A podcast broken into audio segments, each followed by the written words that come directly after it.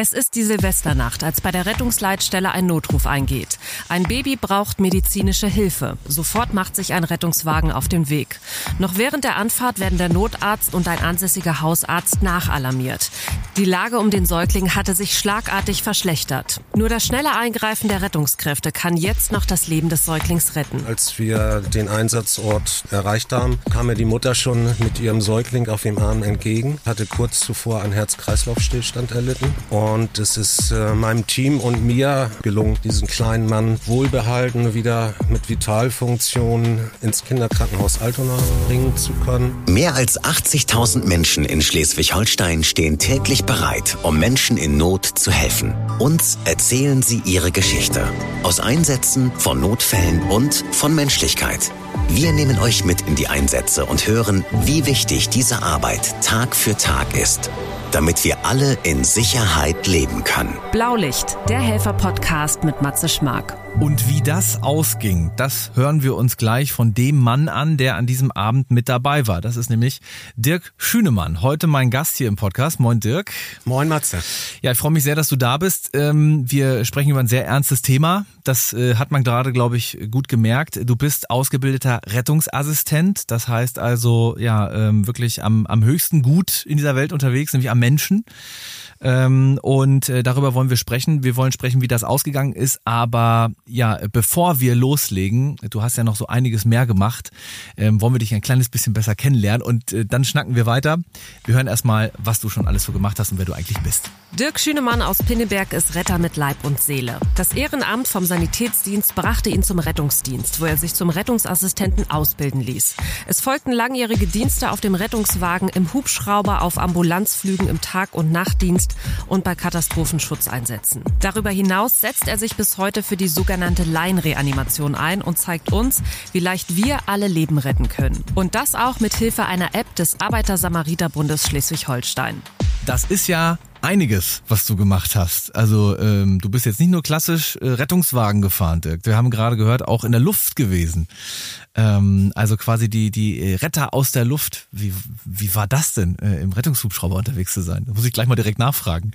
Also ich bin eigentlich primär im Bereich Ambulanzflugdienst tätig gewesen. Das heißt, ja. äh, wir sind zuständig gewesen für die Verlegung von Intensivpatienten mhm, mhm, vom Krankenhaus A nach B. Sind natürlich auch dann alarmiert worden über die Rettungsleitstelle, wenn der eigentliche Primärrettungshubschrauber damals in dem Fall in mhm. Hannover an der Uniklinik Hannover, an der das medizinischen Hochschule. In Hannover. Mhm. Genau, okay. im Einsatz war. Und äh, ich kann bis heute sagen, dass das die erlebnisreichsten oder die, die interessantesten und aufregendsten Jahre in meinem Beruf als Rettungsassistent war. Ich glaube, nur jemand, der jemals auf solch einer Maschine mit unterwegs war, ähm, kann das nachvollziehen. Mhm. Das ist, ich sage, das ist das letzte Stück Abenteuer aus meiner Sicht, das es noch im Rettungsdienst gibt. Mhm. Mhm. Außer natürlich die Kollegen von der DGZRS. Ich habe alles gemacht, das habe ich leider nicht geschafft, ja, ja. weil ich eben keine seemännische Ausbildung habe. Das heißt, du warst noch nicht auf dem Wasser unterwegs, aber äh, zu Land und zu Luft äh, hast du schon gerettet und ähm, ja ähm, für die medizinische Versorgung gesorgt.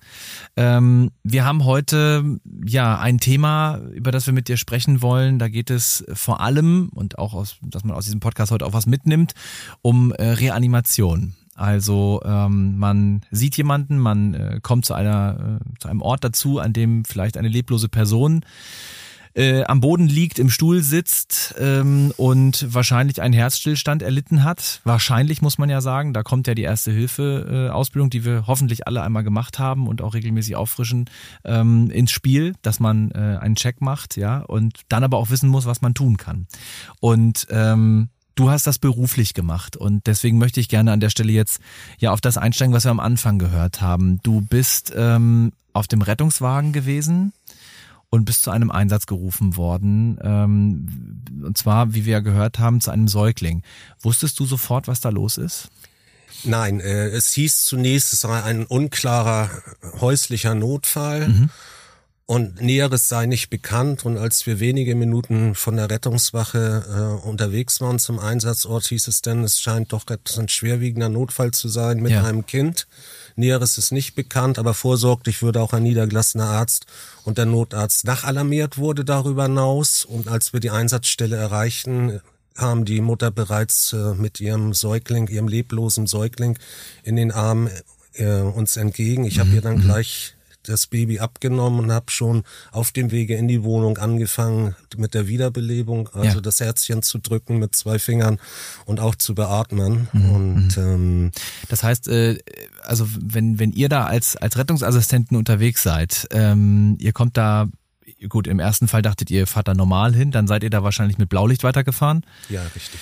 Äh, und dann muss ja, muss ja alles schnell gehen. Ähm, und dann müsst ihr ja ganz schnell vor Ort, ihr seid immer wieder in anderen Einsätzen, müsst ihr ganz schnell alles um euch rum ausblenden und müsst ganz schnell checken, was ist gerade los.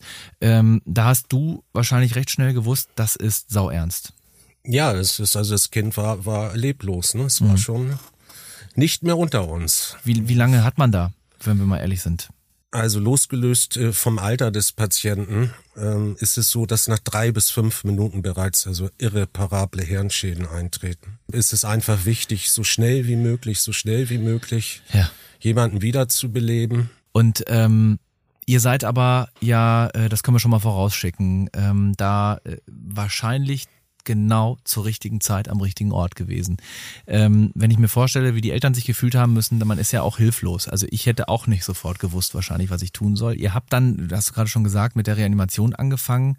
War ganz toll, dass der, der Arzt, äh, der dort an dem Ort auch lebte, mhm. äh, innerhalb von, ich denke mal, zwei bis drei Minuten äh, dort auch eintraf, nachdem wir auch erst äh, ja.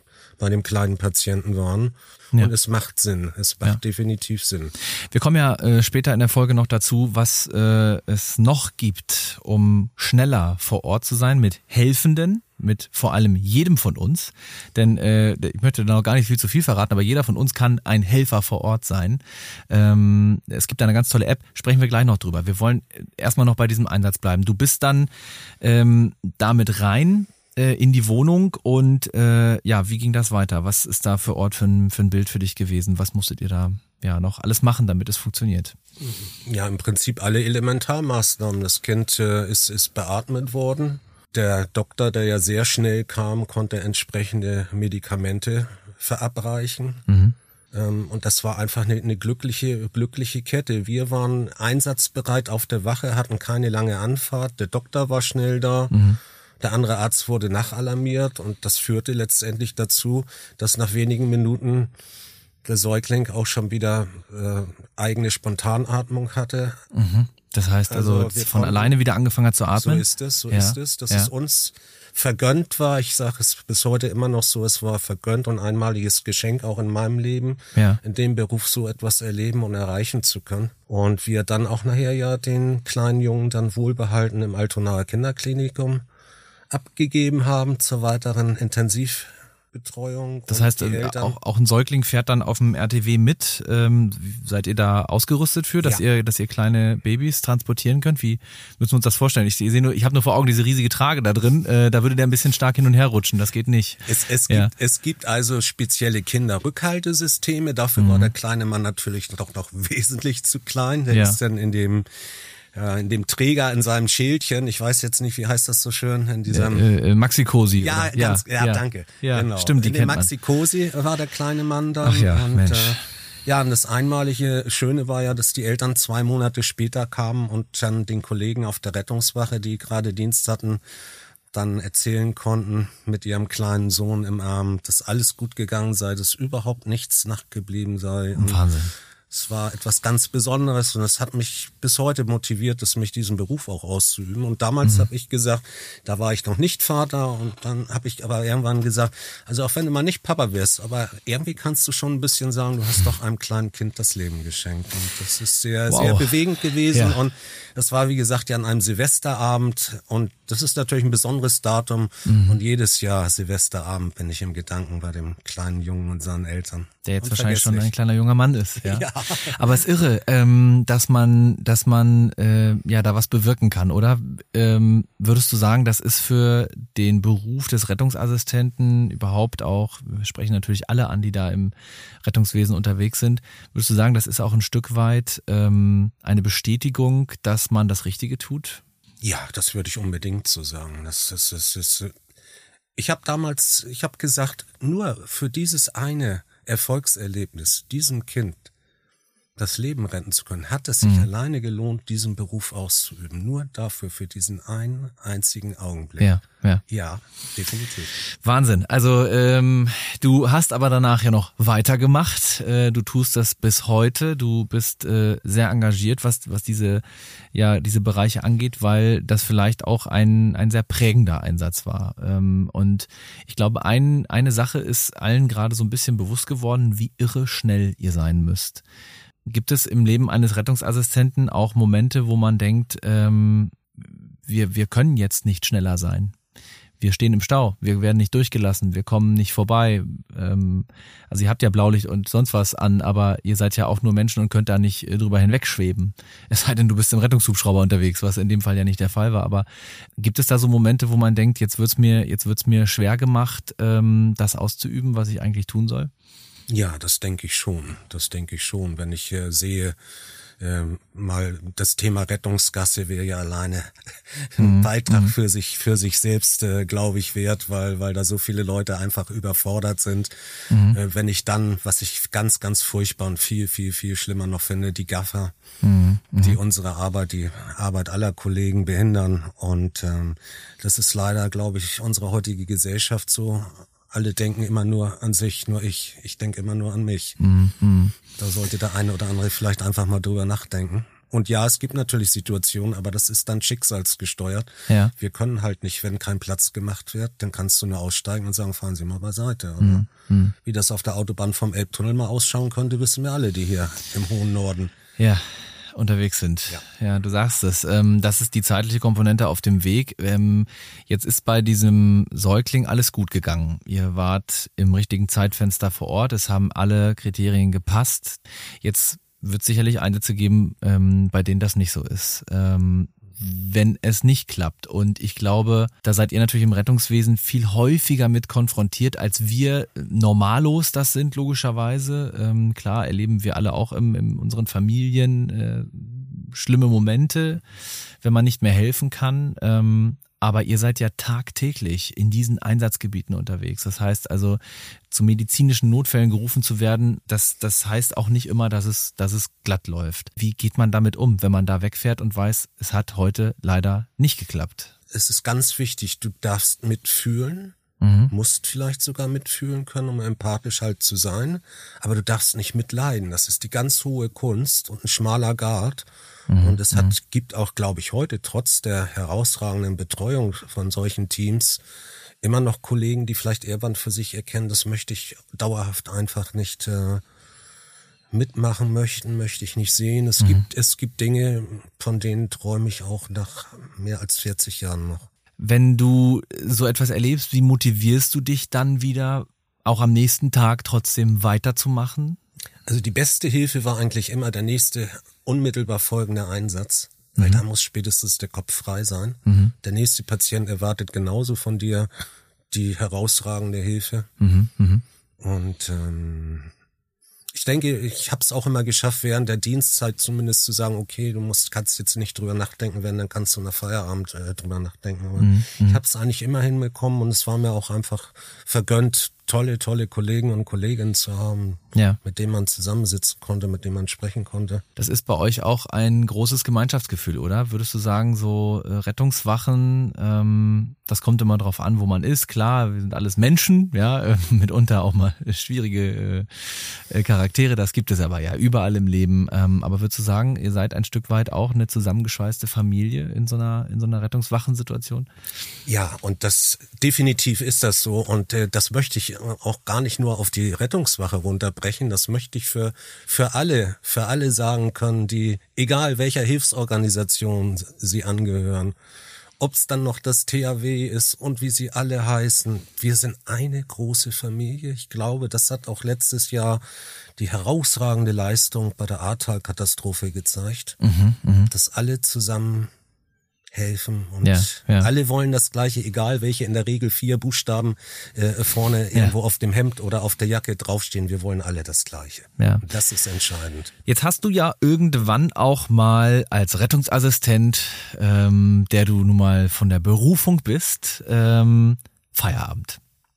Das heißt, auch du hast ein Leben. Du hast gesagt, du hast eine Familie und ähm, äh, du liebst deine Kinder, du brauchst Freizeit. Ich, das ist ja auch super wichtig, logischerweise.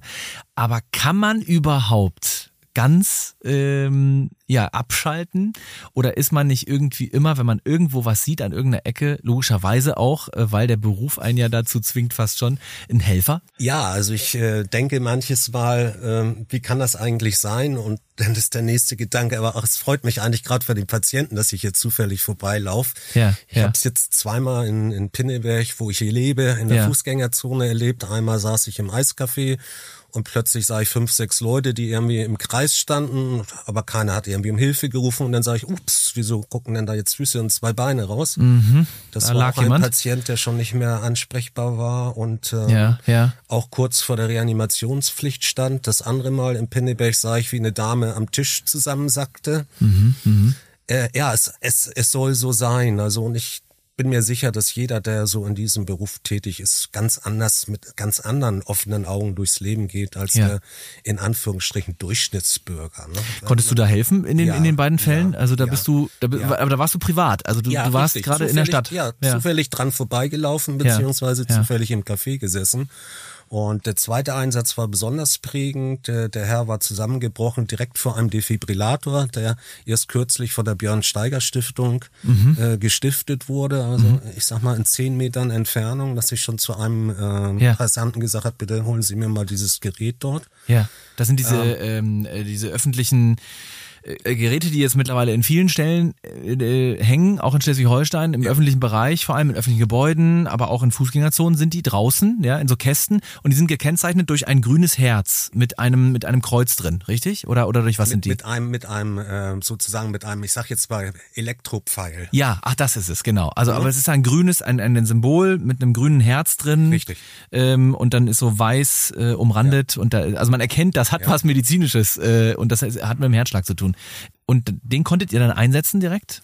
Ich musste ihn zum Glück nicht einweihen. Ja, aber es sah alles danach aus, dass es hätte jeden Augenblick sein können. ja, ja. Ist mir dann äh, anders gelungen durch Überstrecken des Kopfes, hat er auch eine Eigen, hat er wieder spontan geatmet, Ja. hatte wohl so, wie es immer so schön im Volksbunde ja heißt, die Zunge verschluckt. Mhm, Und noch bevor, also ich wurde auch über die App Saving Life alarmiert, aber ich war natürlich durch Zufall schon am Patienten, bevor sich mein Handy überhaupt bei mir gemeldet hat. Ja, und der örtliche regionale Rettungsdienst war auch ganz schnell vor Ort, also Mhm. auch offensichtlich präsent am Krankenhaus oder in der Rettungsmache. Ja. Mehr geht nicht.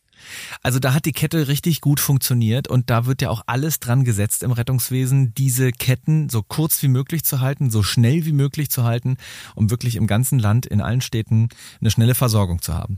Jetzt hast du gerade eine Sache erwähnt. ähm, Und über die wollen wir jetzt sprechen, denn äh, die ist verdammt wichtig. Die ist auch vielleicht für den einen oder anderen neu.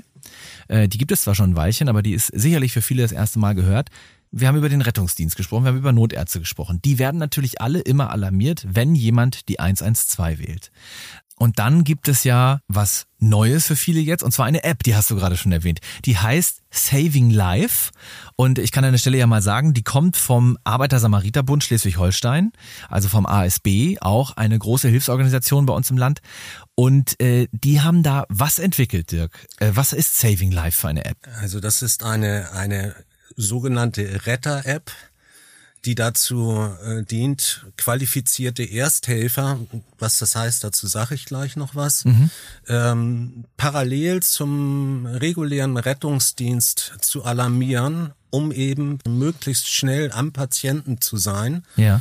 Denn nicht in jeder Straße vor jedem Haus kann ein Rettungswagen stationiert werden. Es gibt sogenannte Hilfsfristen, die mehrere Minuten dauern. Ja.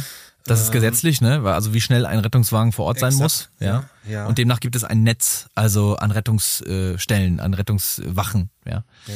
Okay. Und, Mhm. und diese App äh, ist entwickelt worden, um den inter, äh, therapiefreien Intervall, also Zeitraum, zu überbrücken, bis der reguläre Rettungsdienst beim Patienten eintrifft. Ja.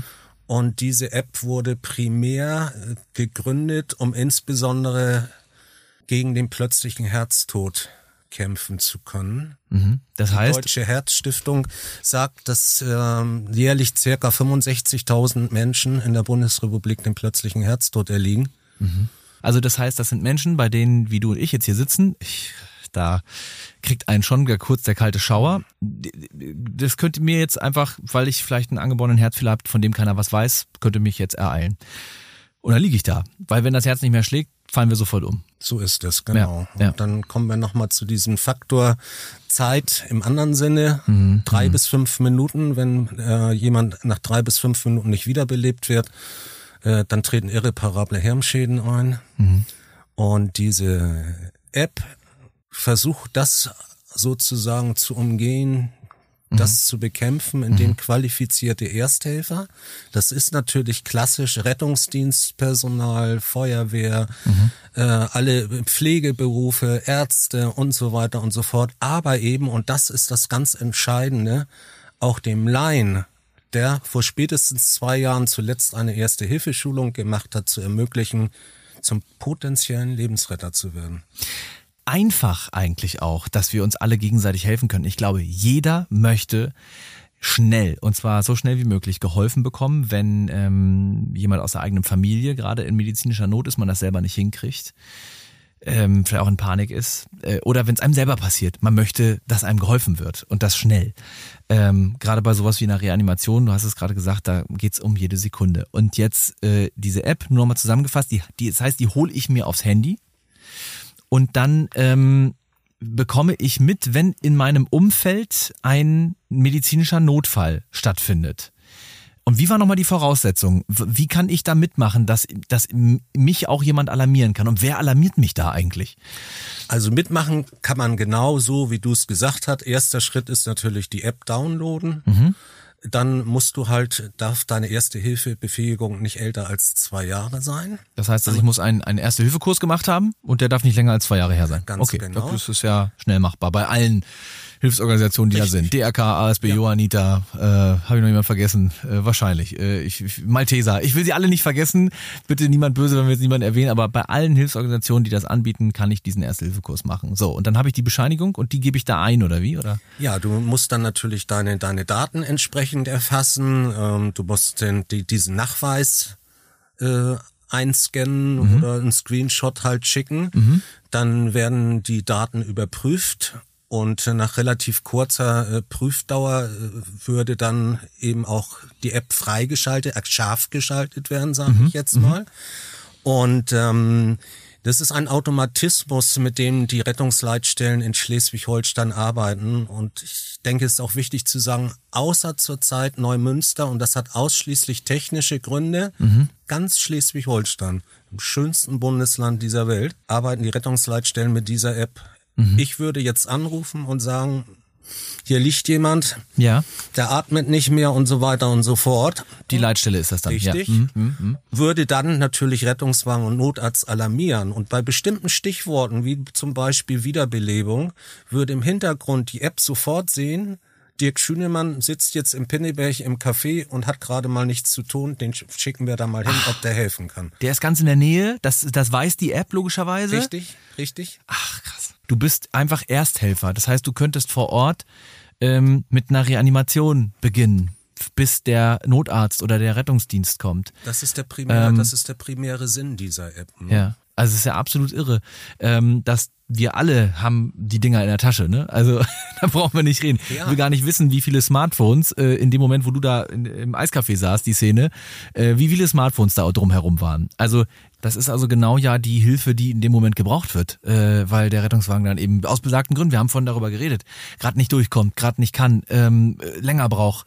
Das ist alles menschlich, das passiert. Ähm, und du bist in diesen ersten Minuten dann vielleicht sogar sehr, sehr, sehr, sehr wichtig für diesen Menschen. Ja. Ja, das kann, kann alles entscheidend sein. Und Was ich gerne nochmal sagen möchte, ja, kann ich denn das und nicht, dass ich was falsch mache? Man kann Ja. nichts falsch machen. Man kann de facto nur eins falsch machen, nichts tun. Mhm. Das ist das Einzige, was jemand falsch machen kann. Eine absolut sinnvolle Sache. Ähm, ja, ich werde mir das Ding jetzt runterladen. Ich werde es ich werd's ausprobieren. Ähm, ich, ich danke dir, dass du das mit uns geteilt hast.